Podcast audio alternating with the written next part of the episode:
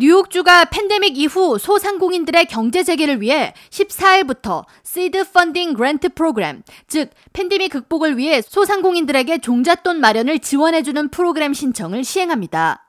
지난해 실시됐던 유사 프로그램 팬데믹 소상공인 복구 지원금에는 팬데믹 이전에 비해 25% 이상 매출이 감소했다는 것을 증명해야 했지만 이번 Seed Funding Grant 프로그램에는 자격 조건을 완화해 매출 손실을 입었다는 기록이 없더라도 신청 가능합니다. 캐티 오컬 뉴욕 주지사는 13일 성명을 통해 뉴욕주 예산 10억 달러를 배정해서 소상공인들의 사업체가 재개하는 것을 지원할 것이라면서 소상공인이 성공해야 뉴욕주 경제가 활성화될 수 있다고 프로그램 취지를 설명했습니다. 작년에 시행된 소상공인 팬데믹 복구 지원 프로그램으로 3만 5천 개 이상의 사업체에 총 6억 3,900만 달러가 지급됐으며 수혜자의 90%가 소수계 혹은 여성이었습니다.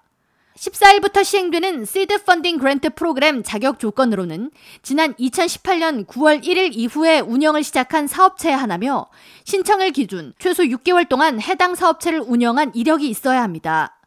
신청자는 가장 최근 연방세금 신고 기준 연 매출이 5천 달러 이상 100만 달러 미만이어야 합니다.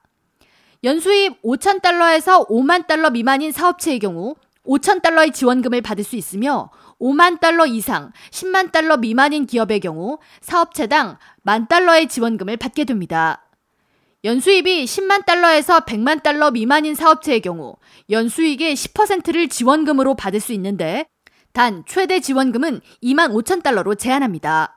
뉴욕주는 소수계 및 이민자 가정의 지원을 돕기 위해 신청서 및 안내문을 총 14개의 언어로 번역해서 제공하고 있으며 콜센터를 운영해 안내를 돕고 있습니다. 지난해 유사 프로그램으로 혜택을 받은 수혜자들은 평균 17,783달러의 지원금을 수령했습니다.